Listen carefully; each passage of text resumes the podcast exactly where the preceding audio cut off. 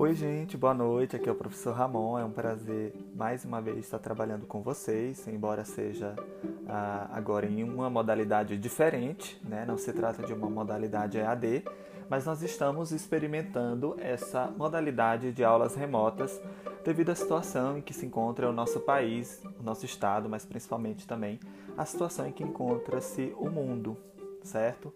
Então a gente vai experimentar essa modalidade das aulas remotas. Ainda assim é um prazer muito grande estar trabalhando com vocês. Eu observei que tem uma turma que está fazendo essa disciplina, que é uma turma que eu já acompanho desde do meu primeiro mês de trabalho na UEMA, tá? que se eu não me engano é a turma de 2017, mas também tem alunos de outras turmas mais antigas, mas principalmente também a galera de 2018 e 2019 que ah, estarão nessa disciplina junto comigo. Quero dizer que é um prazer imenso estar trabalhando com todos vocês. Tá? Então, como vocês já devem ter visto, o nome da nossa disciplina é Lusofonia, tá? que é uma disciplina muito interessante. Eu já trabalhei ela é, uma outra vez com uma turma mais antiga, aí da UEMA, Santa Inês. Ah, nesse estudo da lusofonia, a gente vai conhecer então as características não só linguísticas, mas também sociais de todos os países falantes da língua portuguesa. Tá? Então, quando a gente fala lusofonia, a gente remete à palavra, é, a, ao termo lusófono, que se remete automaticamente à língua portuguesa. Tá? Então, quando a gente fala literatura lusófona, a gente está se referindo a toda a literatura que é produzida em língua portuguesa. Tá? Então, antes da gente começar, antes da gente saber como vai funcionar a nossa disciplina, antes da gente falar também do nosso cronograma, da ementa, de objetivos, a gente então vai ver é, o que é, afinal, a lusofonia. Então, gente, a lusofonia, ela vai se referir, ela pode se referir a duas modalidades diferentes. De um lado, nós vamos ter a lusofonia que remete a uma comunidade formada por todos os povos, por todas as nações que utilizam a língua portuguesa, e de um lado nós temos a lusofonia, que é a disciplina que estuda as características, como eu já disse, linguísticas e sociais desses países, desses povos e dessas nações, que é o caso da disciplina que a gente vai estar é, tá estudando agora. Tá? Então, no que se refere à lusofonia comunidade, a gente vai observar que, então, lusofonia a partir da visão dos sociolinguistas, ela é uma comunidade formada pelos povos e por nações que compartilham não só a língua, mas também a cultura portuguesa. Atualmente, é, países que têm a língua portuguesa oficialmente são nove, né? dentre eles. Aliás, eles são Angola, Brasil, Cabo Verde, Guiné-Bissau, Macau, Moçambique, Portugal, São Tomé e Príncipe Timor, e Timor-Leste. Então, como vocês podem observar, nós temos é, então é, países, povos, nações falantes da língua portuguesa em todos os continentes do globo terrestre. Tá? Só que o mais interessante é observar que a comunidade lusófona ela não é formada só por esses países que têm a língua portuguesa como uma língua oficial. Né? Em países como Inglaterra, também em países como os Estados Unidos da América, a gente vai ter lá dentro é, pequenas comunidades que ainda, que ainda conservam é, e utilizam a língua portuguesa no seu cotidiano, embora nem de longe a língua portuguesa seja uma língua cotada ou uma língua oficial dentro desses países. Tá? Então é importante frisar isso. Não só é, esses países que têm a língua portuguesa como oficial, mas também pequenas comunidades que se formam dentro de, de alguns países que têm outras línguas como oficiais também é, integram essa comunidade lusófona. No estudo da lusofonia, a gente vai se deparar também com uma outra, um outro termo que vai ser muito frequente nos nossos estudos, que é a CPLP, que é a Comunidade dos Países de Língua Portuguesa. Tá?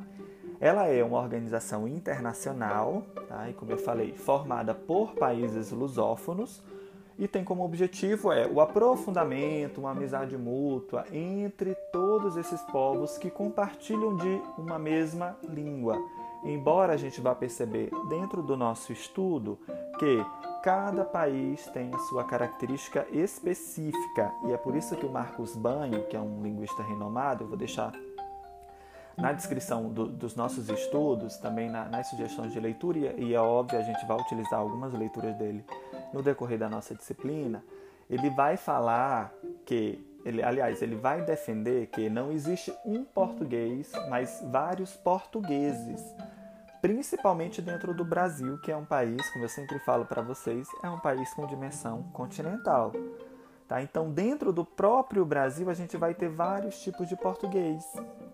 Agora, imaginem, se dentro de um único país há essa grande variação é, sobre o modo como a língua é utilizada, imagine de um país para outro, em que a cultura é diferente, também há distância geográfica, há muitos outros fatores, as línguas maternas, como as línguas tradicionais da África, como também as línguas da Ásia, que vão influenciar no como a língua se desenvolve dentro de cada país.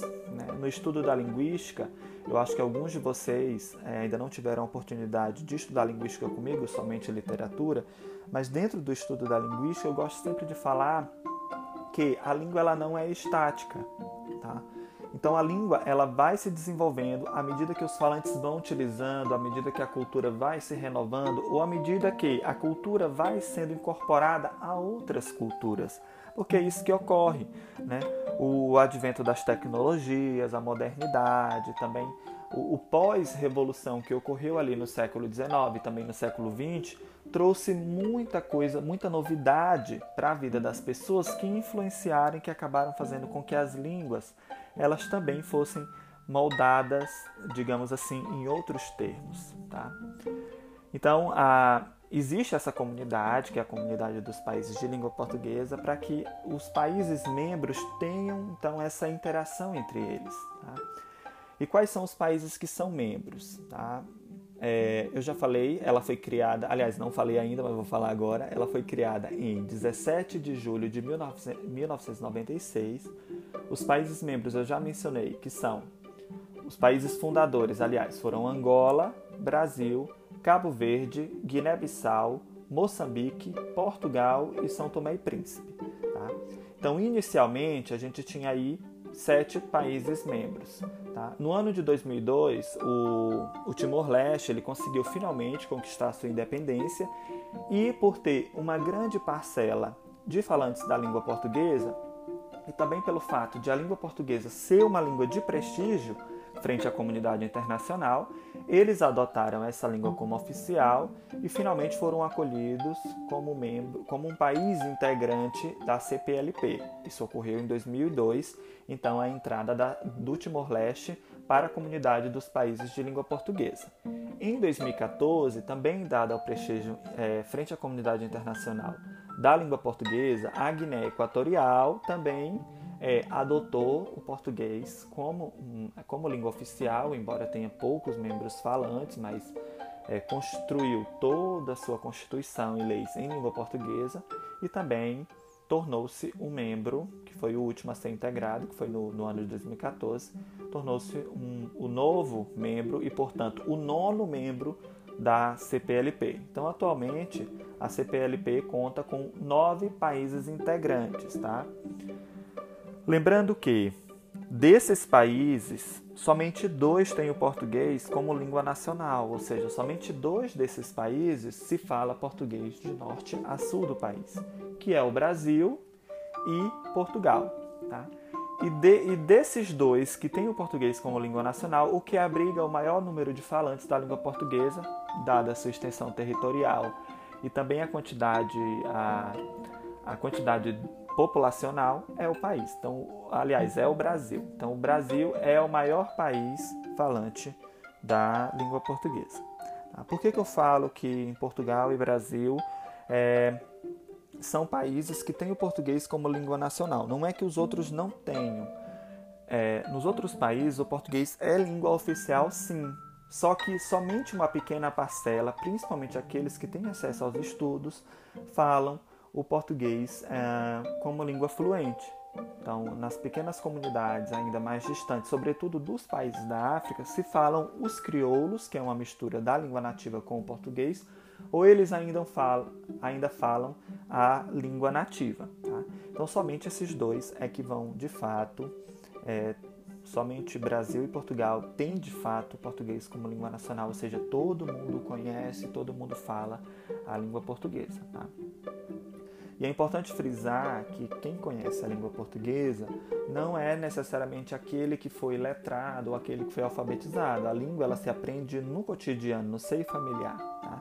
Então, inclusive é incorreto, eu sempre falo isso, quando as pessoas dizem assim, ah, eu não sei falar o português, ou quando se refere ao estudo de uma língua estrangeira, as pessoas costumam dizer assim, ah, eu não aprendo porque eu não sei nenhum português. Tá errado, você sabe sim o português.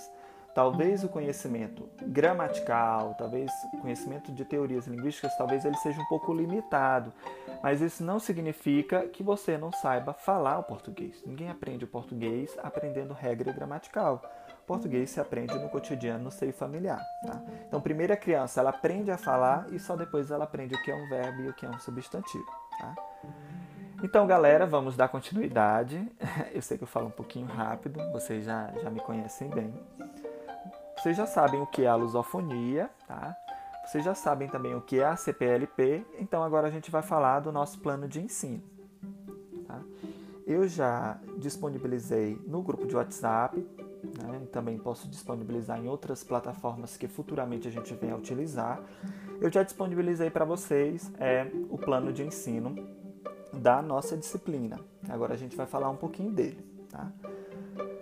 Então, a, a ementa da nossa disciplina, ela diz o seguinte: o que é o estudo então da lusofonia enquanto disciplina? É a abordagem histórica e sociolinguística da língua portuguesa. Dentro disso, a gente vai estudar a constituição do léxico do português. Então, significa dizer que, para além do estudo uh, linguístico e social que a gente vai fazer do português e especificamente desses países falantes da língua portuguesa, a gente também vai fazer um estudo histórico, tá? Então, é, inclusive a lusofonia, ela entrou como a, não em substituição, mas em, digamos assim, para somar com o estudo da história da língua portuguesa. Então a gente vai ver como se constituiu o léxico do português, como nasceu, quais fases o português ele passou até se tornar o português que a gente conhece atualmente e depois, especificamente, a gente vai estudar a constituição do léxico da língua portuguesa no Brasil. Dando continuidade à emenda da nossa disciplina, o que, é que diz mais? Lusofonia, dois pontos, aproximação linguística e distanciamento cultural. Aqui, quando é, eu falo dessa lusofonia, que eu estou falando da comunidade lusófona. O que, é que os países eles têm em comum e o que que distancia culturalmente esses países, tá? Lembrando que foi a CPLP, que eu mencionei ah, agora há pouco, que instituiu também aquele, aquele famoso acordo ortográfico que entrou em vigor obrigatoriamente recentemente, tá? que é, de certo modo, uma utopia. É impossível que todos os países que compartilham a língua portuguesa, é quase que impossível que eles, que eles falem a mesma língua exatamente por conta desse distanciamento cultural que a gente vai ver aqui. Há uma aproximação linguística, sim, mas há um distanciamento cultural muito grande, tá? Dando continuidade ainda sobre a língua portuguesa, a gente vai ver a identidade e a cultura da língua portuguesa desde quando ela nasceu lá na Europa, é, na Europa ainda dos séculos passados até agora, o que, que ela preserva dessa identidade dessa cultura. A gente vai ver um pouco também da perspectiva literária e historiográfica, tá? tanto na Europa, tanto na África, tanto na Ásia, como também nas Américas, tá bom? Então, essa é basicamente o, a, a ementa, o que a gente tem, então, que abordar dentro dessa disciplina. Vamos, então, para os objetivos. O objetivo geral da nossa disciplina é compreender a constituição da língua portuguesa e suas variações sincrônica e diacronicamente, Logo, o estudo vai envolver também o estudo da variação linguística, especificamente da língua portuguesa. Quando a gente fala sincrônica e diacronicamente, é que a gente vai estudar a evolução da língua ao longo dos anos, mas também a evolução estática das línguas, né? dentro de cada período, como que a língua se desenvolveu dentro de determinado período. Vamos então para os objetivos específicos conhecer a diacronia da língua portuguesa desde a sua origem latina aos dias atuais, é esse estudo histórico que eu falei para vocês. O que é muito interessante conhecer que o português ele teve as suas fases, desde o português arcaico, desde o português ah, do português médio até o português moderno. Quem já estudou literatura inglesa uh, comigo sabe que dentro da literatura inglesa essas fases do inglês influenciaram muito na literatura que foi produzida em língua inglesa. No português também não foi diferente. A gente vai conhecer, inclusive, os primeiros documentos literários que surgiram ainda no, no português arcaico. Próximo objetivo: compreender o conceito da variação linguística que a gente vai que é um estudo que eu particularmente gosto muito, que é um estudo que envolve a sociolinguística e sua importância para os estudos da língua. Por que, que é importante estudar a variação da língua para entender como de fato se constituiu a língua? Compreender os pressupostos da sociolinguística através do estudo de suas vertentes teóricas, aqui a gente vai ver sociolinguística educacional, sociolinguística variacionista, né? entender qual a importância de cada vertente dessa disciplina para o entendimento da língua portuguesa. O próximo, identificar variações linguísticas de cunho fonético, fonológico, morfossintático e semântico-lexical do português brasileiro. É uma parte que eu gosto muito porque surgem vários questionamentos. Por que, que no Pará nós temos é, é aquele S que chia e aqui no Maranhão não tem? Por que, que há três tipos de R, por exemplo, no, no, no Brasil? Por que, que nós temos o, o R vibrante, o R tep, o R retroflexo? A gente vai entender tentar entender como ocorre essa variação e qual a importância do estudo dessa variação para a, compreensão do, dos vários portugueses que existem no Brasil, como disse o Marcos Bani. Próximo objetivo: identificar as características semelhantes e divergentes das variedades da língua portuguesa falada na Europa, América, África e Ásia que é um pouco do estudo do que eu falei sobre a aproximação linguística, mas também esse distanciamento linguístico e cultural. Tá? Por que, que é, é, é, é importante entender que cada país tem sua cultura e essa cultura vai influenciar diretamente no desenvolvimento da língua. Dando continuidade ao nosso conteúdo programático, vocês estão com esse PDF em mãos. A nossa disciplina, por ser na modalidade remota, ela foi organizada em três módulos. Tá? Então, no módulo 1, um, o que, a gente vai estudar? Nós temos três unidades temáticas no, no módulo 1. A unidade temática 1, que é lusofonia, linguagem e cultura, ela dura quatro horas. Tá? E é onde a gente vai estudar sobre a, o que é um pouquinho a lusofonia, sobre o que é essa linguagem que envolve a a utilização da língua portuguesa e também as culturas que influenciam na evolução dessa língua portuguesa nos vários continentes em que ela se faz presente. Na unidade temática 2, a gente vai ter um estudo mais histórico, que é as origens e expansão do português. A gente vai conhecer cada fase que o português passou até chegar é, na modernidade. Então, esse estudo a gente vai levar oito horas. Na unidade temática 3, nós vamos ter então a difusão do português através das conquistas ultramarinas, também ainda é parte desse estudo histórico. Vamos conhecer como o português chegou a, ao continente europeu, ao continente americano e ao continente africano e também, por último, ao, ao continente asiático. E aí, ao final desse módulo 1, a gente vai ter a nossa primeira avaliação e aí a gente vai para o módulo 2. No módulo 2, a gente vai ter mais três unidades temáticas, que é a unidade temática 4, 5 e 6. Dentro desse módulo 2, nós vamos estudar especificamente o português do Brasil e a constituição do léxico do português brasileiro. Essa é a unidade temática 4, também com duração de 8 horas. Na unidade temática 5, a gente vai ter a variação linguística nos seus tipos e níveis, tá? Vamos entrar especificamente dentro de um estudo da sociolinguística variacionista e conhecer em que tipos e níveis ela ocorre e quais as vertentes de estudo ah, dessa matéria. Na unidade temática 6, a gente vai ver os contínuos da variação linguística e também o que é a pesquisa em sociolinguística. Aqui é muito interessante, eu gosto muito dessa unidade temática porque aqui podem surgir muitas ideias para os TCCs, para quem quer fugir da proposta pedagógica ou para quem também não quer trabalhar literatura. Tá? Então, para quem gosta desse estudo mais linguístico, mas também do estudo social da língua, é interessante conhecer, ter uma atenção especial nessa unidade temática. Ao final dessa unidade temática, a gente vai ter mais uma avaliação e a gente entra para o módulo 3. No módulo 3, a gente vai ter a unidade temática 7, unidade temática 8 e unidade temática 9. Na unidade temática 7, a gente vai estudar especificamente o que é a sociolinguística variacionista. A gente vai aprofundar o que é essa vertente da sociolinguística e entender como é possível fazer um estudo da variação, seja uma variação de uma comunidade específica, seja uma variação de uma comunidade no geral. Na unidade temática 8, a gente vai estudar a dialetologia, o que é o estudo dos dialetos. Por que, que é importante? No Brasil há dialetos? Quais são?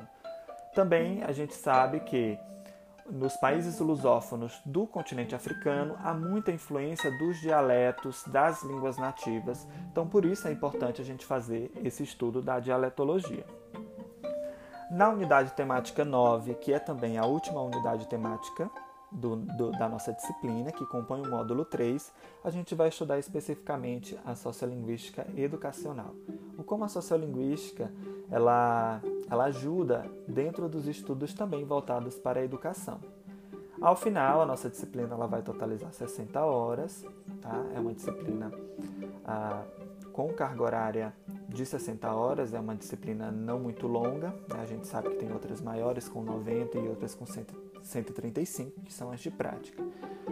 Ah, lembrando, gente, que um dos métodos que, que eu estou utilizando para dar aula é esse método do podcast no Spotify e outras plataformas. Ao final de cada módulo, a gente vai ter uma avaliação. Então, ao todo, nós temos três módulos, portanto, três avaliações. Antes da avaliação, eu pretendo fazer uma webconferência de revisão de conteúdo, tá? para a gente revisar tudo que foi trabalhado no módulo. Em sequência, a gente vai ter então a nossa avaliação. Só que ao final de cada podcast, eu não vou passar uma grande atividade, mas haverá um pequeno questionário para que, além da, da confirmação de que vocês deram o stream no episódio, eu também quero é, uma, uma pequena certificação de que houve a absorção do conteúdo. Tá? Então não se preocupem, não são grandes atividades, mas é um pequeno questionário com uma, duas ou no máximo três questões. Tá bom?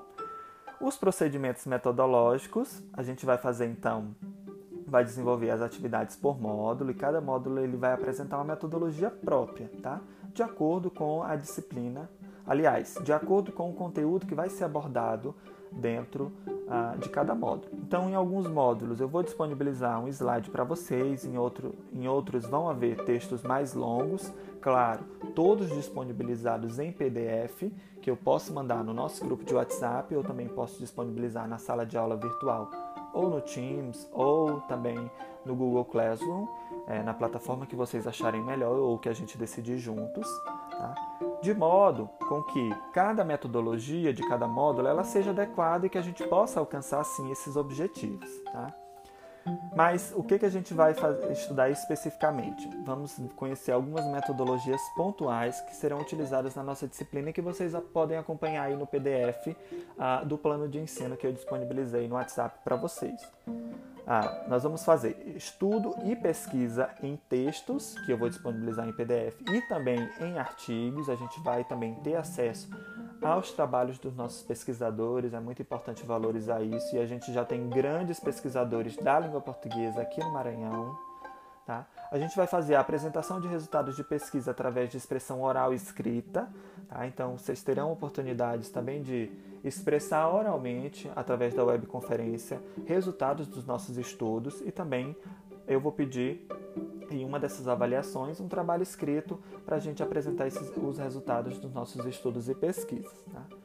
Também vou utilizar questionários, especificamente os questionários do Google, aula remota via webconferência e aula remota disponibilizada em vídeo barra podcast. Coloquei assim, mas o que a gente vai utilizar é o podcast no Spotify para que vocês não tenham que ficar olhando para minha cara o tempo inteiro. Tô brincando, gente, foi só para descontrair. Tá? Ah, nos recursos didáticos, nós vamos ter os slides, textos em PDF. Óbvio, todo mundo vai ter que utilizar o computador ou similar.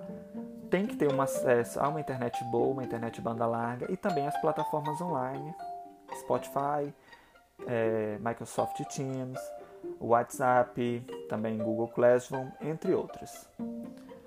A avaliação. É, no decorrer da disciplina, vou utilizar os instrumentos avaliativos. Trabalhos individuais e em grupos, tá? provavelmente serão os questionários e os trabalhos escritos, atividade escrita e também uma produção oral. Tá? Ah, nessa, vocês sabem, eu não gosto muito de trabalhar com provas, eu não acho que isso seja muito proveitoso, mas eu trabalho muito com pesquisa, tá? Então, mesmo as atividades escritas, eu exijo sempre uma pequena pesquisa, uma pequena leitura num artigo ou num texto específico. Tá?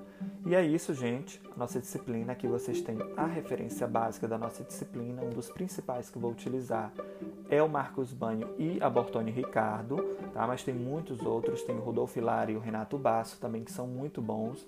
E vocês podem dar uma olhadinha também na referência complementar para que vocês possam ter é, um, um aparato a mais para as pesquisas que vocês vão desenvolver durante a disciplina e também para pesquisas futuras, tá bom? Eu espero que vocês gostem. Agora eu quero falar rapidamente sobre o nosso cronograma de ensino que eu também disponibilizei em PDF para vocês, tá? Mas é importante que que vocês ouçam aqui no podcast também, porque talvez tenha é, uma ou outra parte que vocês não tenham compreendido, tá bom? Vamos lá. Ah, aqui no cronograma nós temos então as datas com início. A nossa disciplina ela tem início no dia 6 de julho, com a apresentação da disciplina, que será aqui nesse podcast mais um questionário final que eu vou disponibilizar na plataforma que vocês acharem mais adequado. Né? Mas lembrando que a minha preferência é pelo, pelos questionários do Google. E também nesse dia, no caso hoje, a gente vai também ter é, uma, uma aula de teste e uma apresentação via webconferência, tá bom? Para que, que todo mundo se familiarize com a plataforma Teams e para que todo mundo também aprenda a utilizar ela para nos dias da nossa webconferência de revisão mais avaliação modular, esteja já todo mundo familiarizado com a plataforma, ok? Então, no dia 7 de julho vai ter o início é, do nosso módulo 1, dividido a partir de unidades temáticas, conforme eu já expliquei anteriormente na apresentação da disciplina.